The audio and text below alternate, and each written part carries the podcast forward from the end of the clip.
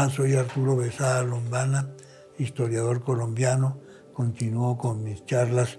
eh, relativas a la historia del mundo, con especial referencia a la historia de Colombia. Al culminar la guerra con la capitulación del Japón en 1945, ya Alemania había sido invadida y derrotada, Italia había capitulado desde el año 43. La situación del mundo era de una absoluta paz, una absoluta tranquilidad. Se sentía la paz en el mundo entero. Al finalizar la guerra, la gente sastiada de la crueldad de la guerra habían adquirido una posición pacifista, tranquila, en todos los, a todos los niveles y en todas partes. Países belicistas como el Japón se rindieron y países de una larga tradición militarista como Rusia, convertida en la Unión Soviética, fueron victoriosas, celebraban conferencias entre los llamados tres grandes. El primer ministro de la Unión Soviética, que era el dictador comunista José Stalin, el presidente Roosevelt, de Franklin Delano de los Estados Unidos, y el primer ministro de Inglaterra, de la Gran Bretaña, Winston Churchill, que durante la conferencia fue reemplazado por el líder de la oposición, que obtuvo una mayoría para los comicios, para la elección de la Cámara de los Comunes. Bien, esta conferencia celebrada entre los nuevos grandes con añadidura del personaje pues, que reemplazó a Winston Churchill era la conferencia de los victorioso de los vencedores frente a los países del eje Roma, Berlín, Tokio, que habían sido derrotados durante la guerra. Añadir que la derrota del Japón se produjo con la aparición de la bomba atómica. Los Estados Unidos habían trabajado en su absoluto secreto en un programa para construir una bomba atómica, de acuerdo con los lineamientos que había trazado el grande sabio alemán Alberto Einstein, quien apadrinó al grupo de físicos y físico-químicos alemanes, estadounidenses, británicos, franceses, etc., que acudieron a él para que les abriera las puertas de la Casa Blanca y el presidente Roosevelt apadrinara a su vez con todo el poderío industrial de los Estados Unidos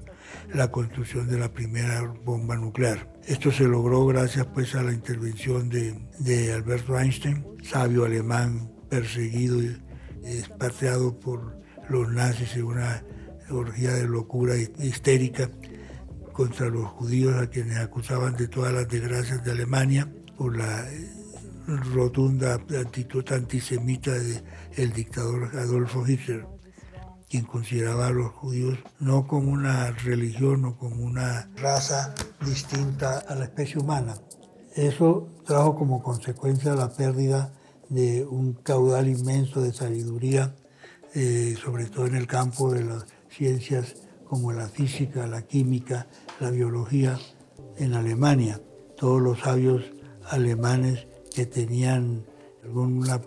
parte de su economía biológica sangre hebrea fueron considerados como seres inferiores, imagínense, Alberto Einstein un ser inferior, semejante cerebro tan extraordinario, porque era judío. Bien, la derrota de Alemania y la derrota posterior del Japón con la aparición de la primera bomba atómica sobre el cielo del Japón fueron dos las bombas que fueron lanzadas sobre el Japón en Hiroshima y en Nagasaki terminó la guerra y parecía que para el mundo se abría una amplia senda de paz y tranquilidad. Pero entre los victoriosos estaba naturalmente la Unión Soviética, que tenía el problema interno pues, de ser una dictadura basada sobre un presunto Estado totalitario, pero al mismo tiempo eh, animado por una doctrina que creía haber descubierto el señor eh, Carlos Marx, que se adjudicó la categoría de semidios, pues, porque preveía pues, toda la historia futura de la humanidad sobre la base de sus estudios hechos a su antojo en la historia pasada de los pueblos europeos. El marxismo reemplaza entonces al nazismo como principal fuente de, la eh, ortodoxia política la democracia aparecía como solamente como un paso, una especie de etapa que culminaría, según Carlos Marx, en la aplicación del socialismo científico, según la denominación que le daban los camaradas alemanes y, rusos a las teorías del señor Marx. Obviamente, pues no pasaba de ser una doctrina política económica basada en el estudio analítico de las sociedades del siglo XIX y XVIII. En la historia manipulada por el señor Marx determinaba cuatro etapas del desarrollo de la humanidad. El esclavismo era la etapa primera, la etapa feudal, la etapa capitalista y la cuarta que era la etapa socialista. Todos los países del mundo por desarrollo natural de la sociedad, según Carlos Marx, determinarían por ser países socialistas con economías estatales, con economías eh, manejadas por el grupo de los marxistas. El Estado desaparecía, como él decía, el Estado no será abolido, simplemente irá desapareciendo. Algo así maravilloso como la lámpara de Aladino que había descubierto el señor Carlos Marx. Bien, con esta doctrina triunfante desde 1917 en la inmensidad del imperio ruso, los camaradas, los comunistas, pretendían imponer, dada la victoria de la Unión Soviética en la Segunda Guerra Mundial, regir todos los destinos de la humanidad entera. Así pues, intervenían en Polonia, en los Balcanes, con una figura sumamente curiosa que después se les abrió, la del mariscal Josip Broz Tito, un obrero metalúrgico que ostentaba el título de mariscal de los ejércitos yugoslavos después de la guerra y por ende jefe absoluto del gobierno y del Estado yugoslavo. Otras penetraciones fueron en Polonia, en el oriente de Alemania, en Checoslovaquia, en Hungría, en Rumania, Yugoslavia, con lo cual pues prácticamente manejaban los marxistas la región de los Balcanes, que era la zona más importante geopolíticamente hablando de Europa, como decía Churchill, el bajo vientre de Europa. Con la capitulación del Japón imperaba una paz que fue definida por el general MacArthur como un silencio provechoso, un silencio eh, delicioso que reinaba en toda la olla del, del Pacífico. Desde un comienzo se vio la división entre los intereses y la política británica y francesa con la recuperación de la posición de Francia como potencia universal mundial y la posición de la Unión Soviética. La Unión Soviética que no era sino la máscara con que se tapaba el inmenso imperio marxista ruso, había logrado su posición de, de superpotencia al lado de Gran Bretaña, de los Estados Unidos y de Francia que llegó como el hermano menor de todos los demás. En fin, se trazaron los planes para una paz mundial, se celebraron las primeras conferencias antes mismas de la acabada de la guerra, cuando ya su fin era previsible, de las llamadas Naciones Unidas, que eran todos los países que en una u otra forma combatían a la Alemania nazi y al Japón, y al establecerse la paz se constituyó en San Francisco la llamada Carta de Fundación de las Naciones Unidas, la Carta de San Francisco. Esquemáticamente podíamos decir que la asamblea estaba manejada por una asamblea compuesta por todos los países socios asociados y por el Consejo de Seguridad, que lo manejaban las potencias victoriosas, Rusia, Inglaterra, los Estados Unidos, China y Francia, que entró casi por la puerta de atrás, porque hubo una oposición de algunos países, consideraron que Francia por haber firmado una capitulación, no Francia, sino el gobierno de ese entonces, del mariscal Pétain, haber capitulado en 1940 frente a los alemanes, no tenía pues derecho a, figurar como país victorioso, a pesar de que eh, Charles de Gaulle levantó la bandera de la resistencia y creó todo un ejército basado en la riqueza del África Central cuyos gobernadores, entre ellos eh, un extraordinario eh, estadista africano, Félix Eboué, eh, se colocaron al lado de Francia para animar la, aparición de Francia como gran potencia después de la capitulación del anciano mariscal Pétain en Europa. Bien, la paz parecía llegada al, al mundo con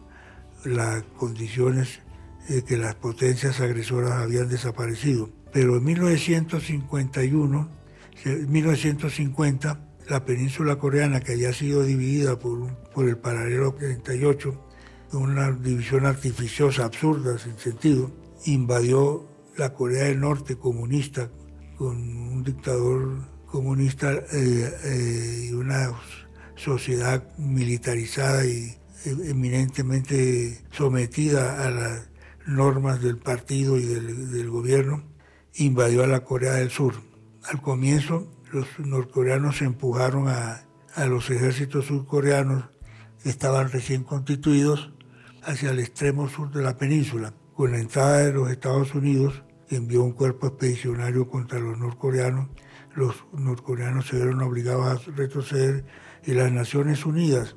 con la influencia de los Estados Unidos, ordenaron pues a todos los países de la, de la ONU, la Organización de las Naciones Unidas,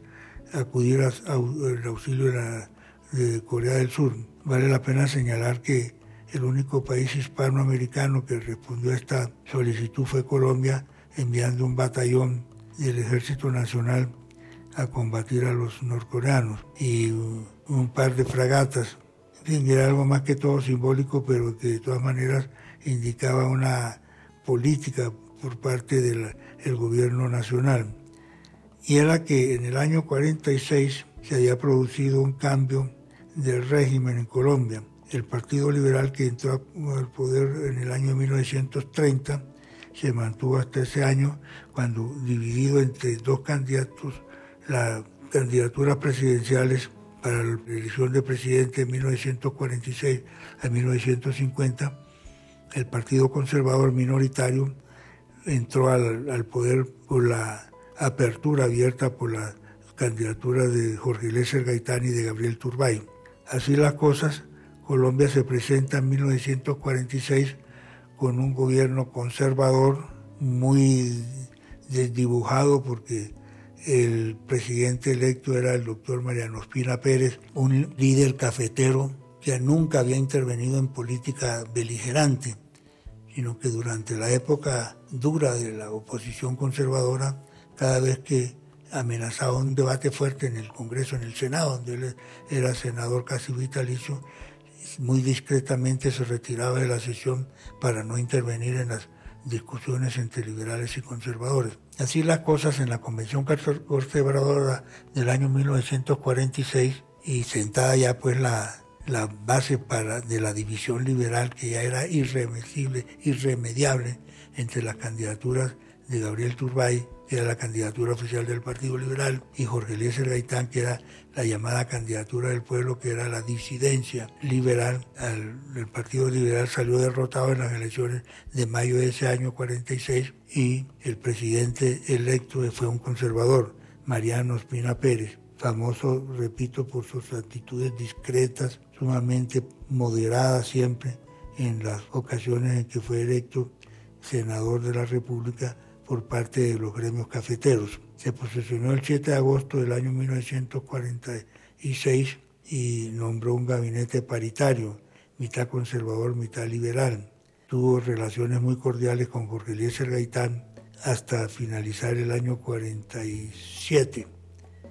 En ese año, en virtud de la presión que ejercían sobre él los gamonales conservadores de la provincia, rompió la se rompió la coalición que gobernaba el país conservadora liberal y hubo un gabinete homogéneamente conservador. Las consecuencias fueron terribles porque comenzó una época de violencia política en los campos, matanzas entre campesinos liberales y conservadores. Gaitán acusó directamente al gobierno de fomentar estas atrocidades. De todas maneras, Gaitán rompió pues con la unidad que, había hasta ese momento entre mitad del gabinete era conservador, la otra mitad era liberal. Se retiró del gobierno y pasó a abierta oposición. Una oposición más que todo eh, ideológica, eh, civilizada en el, en el Congreso, asambleas y consejos que eran los cuerpos representativos a nivel departamental y municipal, pero al fin y al cabo una, una oposición basada sobre los ataques a la administración conservadora. En un país donde la democracia tenía solamente 15, 16 años de haber sido restablecida con la derrota de la hegemonía conservadora en el año 1930, pues es fácil de prever que la situación se resolvería de una manera mucho más eh, crítica, mucho más violenta.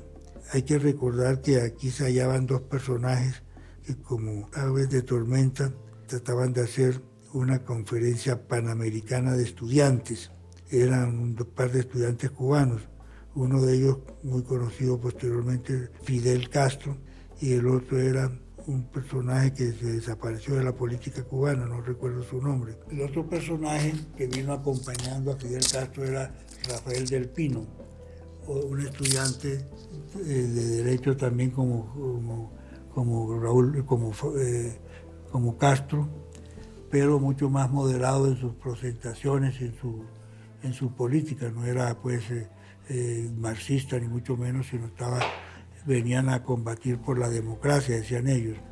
Este señor Raúl eh, del Pino, después que Castro se tomó el poder,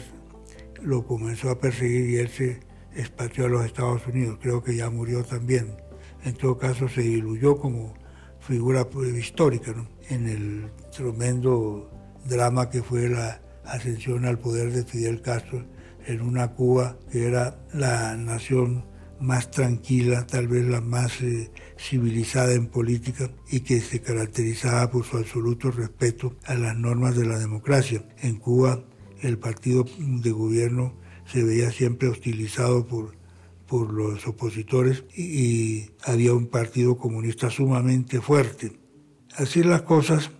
en ese año, ese diseño de los años 40 culminan con la invasión de Norcorea hacia Corea del Sur y cuatro o cinco años después de terminada la Segunda Guerra Mundial, los Estados Unidos se ven comprometidos en otra guerra. Envían tropas, envían la flota norteamericana en el Pacífico y comienzan a ayudar a, a los sudcoreanos para contener la avalancha de los ejércitos de Corea del Norte, disciplinados, organizados por camaradas comunistas eh, chinos y por comunistas soviéticos. Es bueno reseñar que en ese conflicto participaron 16 países de las Naciones Unidas, entre ellos Colombia, que envió tropas a, ayudar a la resistencia de los surcoreanos y hasta buques de guerra, dos fragatas que constituían el meollo de la pequeña armada de Colombia fueron enviados allá a la península coreana y participaron en bombardeos de la costa norcoreana, trenes y convoyes de soldados que se dirigían por la costa hacia el sur. Bien, en ese conflicto pues participa Colombia por primera vez a unos 15.000 kilómetros de distancia de nuestras costas, van a combatir tanto marinos como soldados colombianos. Posteriormente se llega a un acuerdo de paz en Corea, no un tratado de paz, sino un cese de hostilidades que ha permanecido hasta ahora. Las dos naciones se han desarrollado en forma paralela, la Corea del Norte como una república socialista, soviética, comunista, inspirada en los órdenes y las políticas de la China comunista, que triunfó sobre la China nacionalista en 1949, reemplazando el gobierno de Chiang Kai-shek, que era un gobierno democrático, por un gobierno comunista presidido por Mao Zedong, considerado pues el segundo líder marxista más poderoso en el mundo después de José Stalin. Así llega pues el conflicto de Corea, se estabiliza la situación en Corea con un acuerdo de cese de hostilidades, no de paz ni mucho menos, la guerra aún hoy día todavía prosigue el estado de beligerancia entre los dos países y se presentan otras condiciones, otras situaciones. Hay un despertar en el Asia menor, en el Asia menor. Los pueblos árabes que han sido colonizados en el África del Norte por Francia y por Italia y por Inglaterra misma, porque Egipto era una especie de protectorado británico, y los pueblos del Medio Oriente, como son Siria, Líbano, Irak, y Arabia Saudita, se manifiestan violentamente contra los, países que tutelaban sus gobiernos. Eran Francia, Gran Bretaña, y vienen movimientos de tipo revolucionario, como por ejemplo el movimiento del Egipto, de Nasser, el movimiento en la, África francesa, Marruecos, que se separa de Francia, y Argelia, que era un departamento de Francia porque la tercera parte, la cuarta parte de su población, o la tercera parte, sí, porque era más del 30% de su población es francesa, franceses que durante los años de penuria, los años finales del siglo XIX, hasta comienzos de la década del 40 del siglo pasado. En ese momento estos pueblos reviven sus viejas tradiciones culturales y combaten contra la dominación tanto de Francia como de Inglaterra, imponiendo regímenes no propiamente democráticos, porque nunca habían gozado los pueblos árabes de, democracia, sino regímenes calcados de los eh, marxistas de, de Europa y del Asia.